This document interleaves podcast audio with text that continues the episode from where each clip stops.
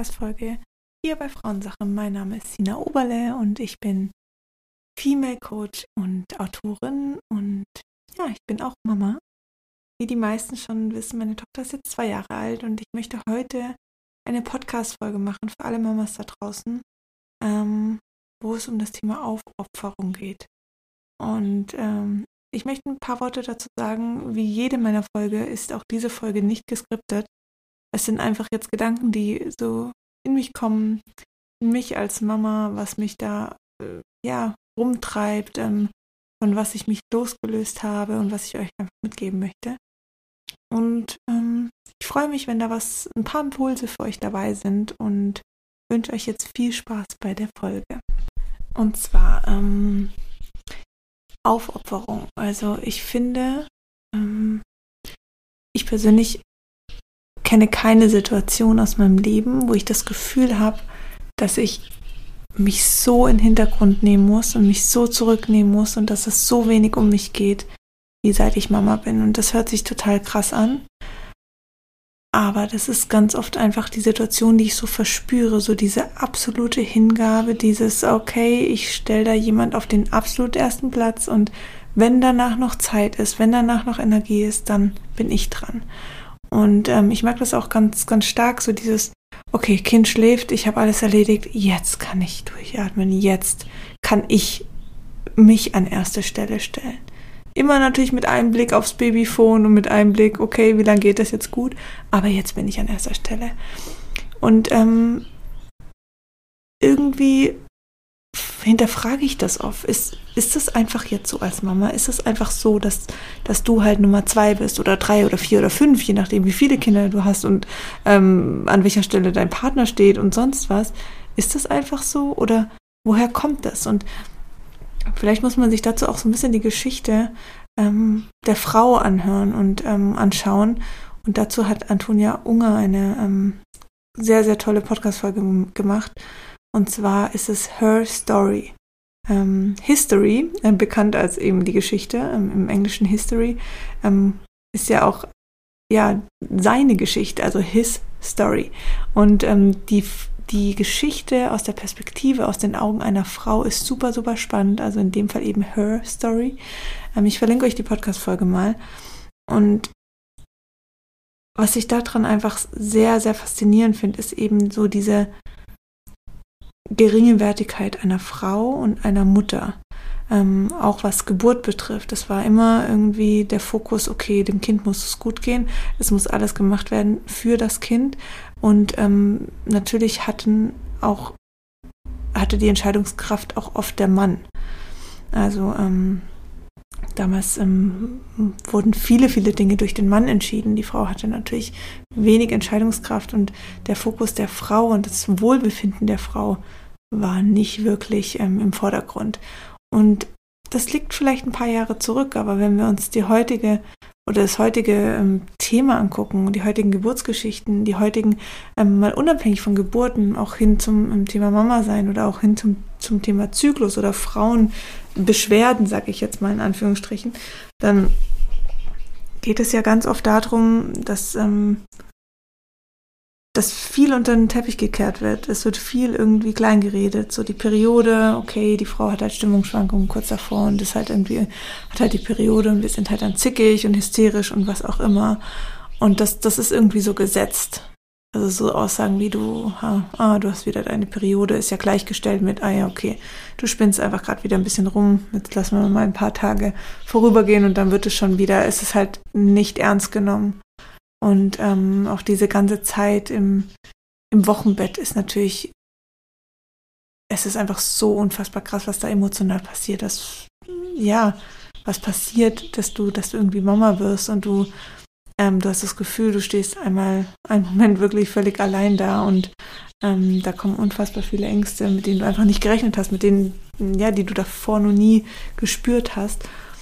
Und auch hier habe ich das Gefühl, es, es dreht sich alles viel um, um die letzte Instanz Mama. Also ich weiß nicht, wie es bei euch ist, aber ich kann so ein bisschen auch aus meiner Geschichte oder aus unserem Familienleben erzählen, auch gar nicht irgendwie negativ gegenüber meinem Partner ähm, oder auch aus den Geschichten, die ich eben von, von Freundinnen mitbekomme, die mir sehr nahestehen. Es ist immer dasselbe Spiel. Die Mama ist die letzte Instanz und das ist einfach vollkommen okay. Und wir Mamas, wir sagen, okay, das ist halt so und das, das gehört halt dazu und da darf man sich jetzt nicht beschweren, weil ja, Mama sein, wir wollten das ja so. Und selten ändert sich viel für den Mann. Also nimm's mir jetzt nicht hier böse, es gibt bestimmt auch wunderbare Männer, die, die auch sich in der Aufopferungsrolle fühlen. Und wenn ich meinen Partner frage, dann sagt er natürlich auch, ja, die Nächte sind super kurz und das ist immer, der hat natürlich auch Ängste um unser Kind. Und also es sind auch das, da passiert natürlich was. Aber trotz allem, wenn ich das Leben von meinem Freund und das Leben von mir vergleiche, hat sich für ihn nicht so arg viel geändert. Und das sage ich jetzt nicht aus einer Verletztheit raus oder aus einer Emotion, sondern das ist für mich ganz realistisch. Gewisse Dinge sind einfach klar. Er hat seine Arbeit, er hat seinen Fußball und da wurde jetzt auch nicht viel dran gedreht. Meine Arbeit habe ich versucht zu koordinieren. Mit der Au pair zusammen geht es ganz gut. Ähm, meine Hobbys wurden erstmal in den Hintergrund gestellt. Und es ist so völlig normal und da, da spricht keiner drüber. Und natürlich unterstützt mein Partner mich, aber er hat immer nur Energie bis zu einem gewissen Level. Und da frage ich mich, haben wir Frauen nicht auch diese Energie nur bis zu einem gewissen Level, aber haben es einfach gelernt und es wurde uns so beigebracht, dass das nicht zählt, sondern dass wir dann anfangen, eben über unsere Grenzen zu gehen und in die Aufopferung zu gehen. Also diese hundertprozentige Hingabe, diese hundertprozentige Aufopferung sehe ich einfach bei so, so, so, so vielen Mamas. Und ich frage mich hier wirklich, bis zu welchem Punkt? Und ist es, ist es so, dass ich eben alles für mein Kind tue? Und ist es so, dass ich mich eben zu 100% in den Hintergrund stelle für mein Kind? Oder gibt es da nicht auch einen anderen Weg? Und was lebe ich auch meinem Kind damit vor? Also ich habe jetzt eine Tochter, was lebe ich ihr damit vor? Übernehme ich nicht das ganze Thema, das wir Frauen seit Jahren tragen, das in unserer in, in unserem Blut steckt, in unseren, in jeder einzelnen Zelle, weil, weil unsere Großeltern, weil unsere Eltern das erlebt haben, dass sie sich eben in den Hintergrund stellen müssen. Dass sie eben nur gute Mamas sind, wenn sie immer da sind.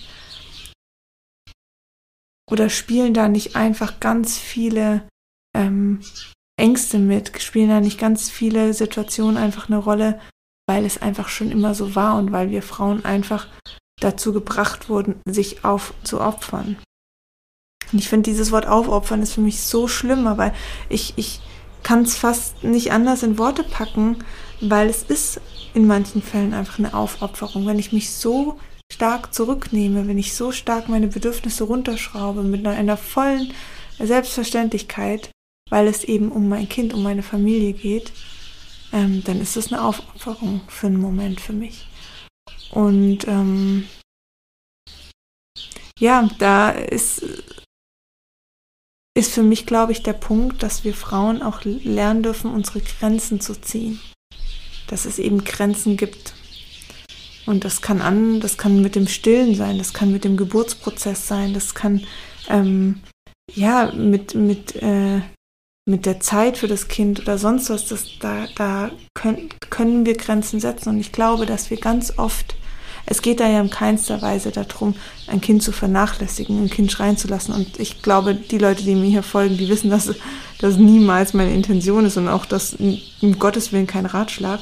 Ich glaube einfach nur, dass wir Frauen, wenn wir manchmal nicht zu schnell in der Aufopferung wären, dass es dafür trotzdem Lösungen geben würde. Das bedeutet, dass wir vielleicht durch diese Haltung, dass wir uns aus, äh, aufopfern, schon grundsätzlich anderen Familienmitgliedern die Möglichkeit und damit natürlich auch unseren Männern und damit natürlich auch unseren äh, eigenen Eltern, also den Oma und Opas dann von unseren Kindern, ähm, den Moment nehmen und die Situation und die Möglichkeit vor allen Dingen nehmen, auch für unsere Kinder da zu sein, auch einen wichtigen, wichtigen Stellenwert für das Kind zu haben.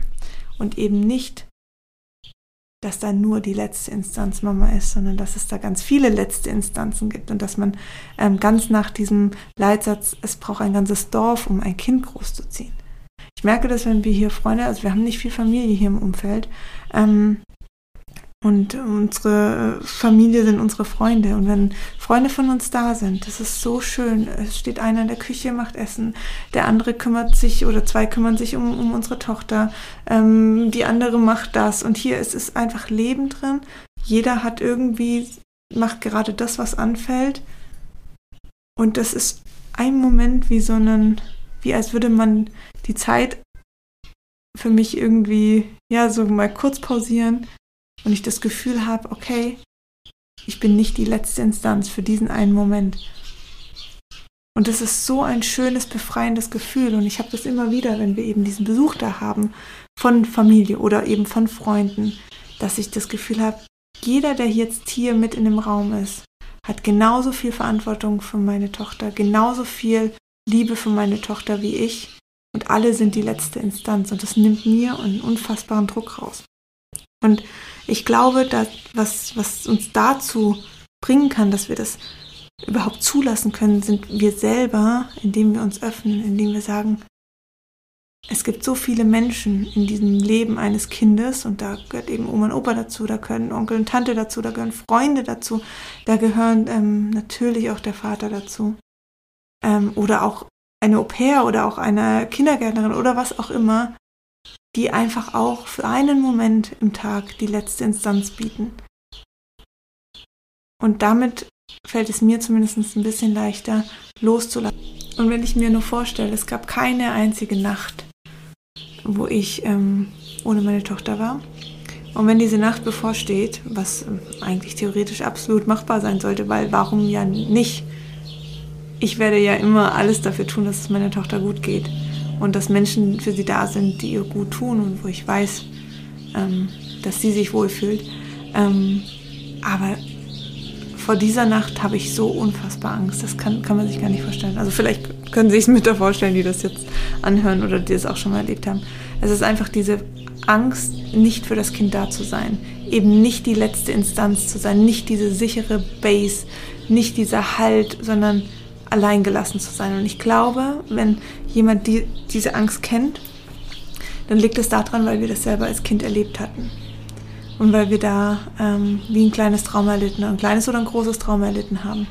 Weil wir eben irgendwann einen Moment gehabt haben, dass wir uns allein gefühlt haben. Dass wir eben nicht diese Person da hatten ähm, oder überhaupt eine Person. Und ich glaube, was wir aufhören müssen, ist das auf unsere Kinder zu projizieren weil wir daraus aus Angst handeln. Wir handeln in diesem Moment nicht aus Liebe. Das heißt, wenn ich sage, ich gehe abends nicht weg, weil meine Tochter mich braucht, ich gehe nachts nicht weg, weil meine Tochter mich braucht, ich äh, ähm, nehme mir jetzt nicht diesen Freiraum, diese, ähm, ja, diesen Moment, obwohl meine Grenze schon längst überschritten ist, weil meine Tochter oder mein Kind mich braucht, dann handeln wir in dem Moment aus Angst und nicht aus Liebe. Würden wir aus Liebe handeln, dann würden wir anders mit der Situation umgehen. Wir handeln aber aus Angst, weil wir denken, wenn wir jetzt nicht für unser Kind da sind, sind wir schlechte Mütter. Ähm, dann geht es unseren Kindern nicht gut, dann fühlen sie sich einsam. Was da aber passiert, ist eigentlich nur das, was wir eben als Kind erlebt haben. Also wir müssen unbedingt an unserem, an unserem inneren Kind arbeiten, damit wir diese Themen nicht weiter projizieren. Und wie gesagt, es geht nicht darum, ein Kind alleine zu lassen, ein Kind ähm, das, Im Gegenteil, das ist ja genau das, was zumindest ich irgendwie vielleicht mal erlebt habe. Das kann ja auch unterbewusst passiert sein. Ähm, oder einfach nicht gesehen zu werden oder sonst was. Sondern es geht darum, dass wir als Mütter nicht immer die letzte Instanz sein müssen. Dass es eben auch dieses Dorf benötigt. Nicht nur, dass ein Dorf da sein muss, sondern es benötigt dieses Dorf, um ein Kind zu groß zu ziehen. Und nicht nur aus dem Aspekt, weil ein Kind super anstrengend ist und weil irgendwie es dazu sechs Leute benötigt, sondern weil dieses Kind diese sechs Menschen, dieses Dorf benötigt, weil darunter verschiedene Charaktere sind, weil darunter verschiedene Stärken sind, verschiedene Talente, verschiedene, ja, einfach verschiedene Menschen, die diesem Kind was fürs Leben mitgeben können. Und dieses Kind braucht diese Menschen. Deswegen dürfen wir loslassen von diesem letzte Instanz-Thematik. Hört euch bitte mal das Thema, also diese, diese Her-Story an. Super, super spannend. Vielleicht wird euch dann auch immer mehr bewusst, okay, was steckt denn dahinter? Was, was ist denn da für ein Bild einer Mutter, ähm, großgezogen? Was, was, was steckt dahinter, Mutter zu sein? Warum haben so viele Frauen Angst davor, Mutter zu werden? Wegen der Verantwortung, wegen genau diesen Momenten, weil sie denken, ich will nicht die letzte Instanz sein, ich will mich nicht aufopfern, ich will mich nicht nur hingeben müssen. Ich will mich nicht dabei verlieren. Und ich glaube, dass viele Mütter, und so ging es mir auch gerade im ersten Jahr, ich hatte das Gefühl, Sina, du musst es halt, es gehört dazu. Du wolltest ein Kind und du musst dich jetzt aufopfern. Und so habe ich das gesehen, aber es gibt andere Blickwinkel, es gibt andere Möglichkeiten, dass du eben nicht deine eigene Grenze überschreitest. Und ich glaube eben, dass wir Frauen sehr gut sind darin, unsere eigene Grenze gar nicht erst zu setzen und sie dadurch natürlich immer wieder zu überschreiten. Wenn mein Partner zum Beispiel zu mir sagt, ich kann jetzt nicht mehr, dann ist es wie, okay, ich muss jetzt ran, weil er kann jetzt nicht mehr. Aber dass ich gesagt habe, ich kann jetzt nicht mehr, ich weiß nicht, ob das überhaupt jemals vorkam, weil ich gedacht habe, nach mir kommt ja niemand, der jetzt kann.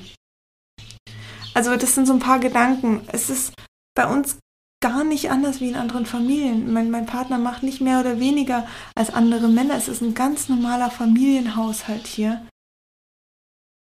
Aber ich frage mich eben, wie normal ist es, als Mutter dich immer hinzugeben, als Mutter dich immer aufzuopfern.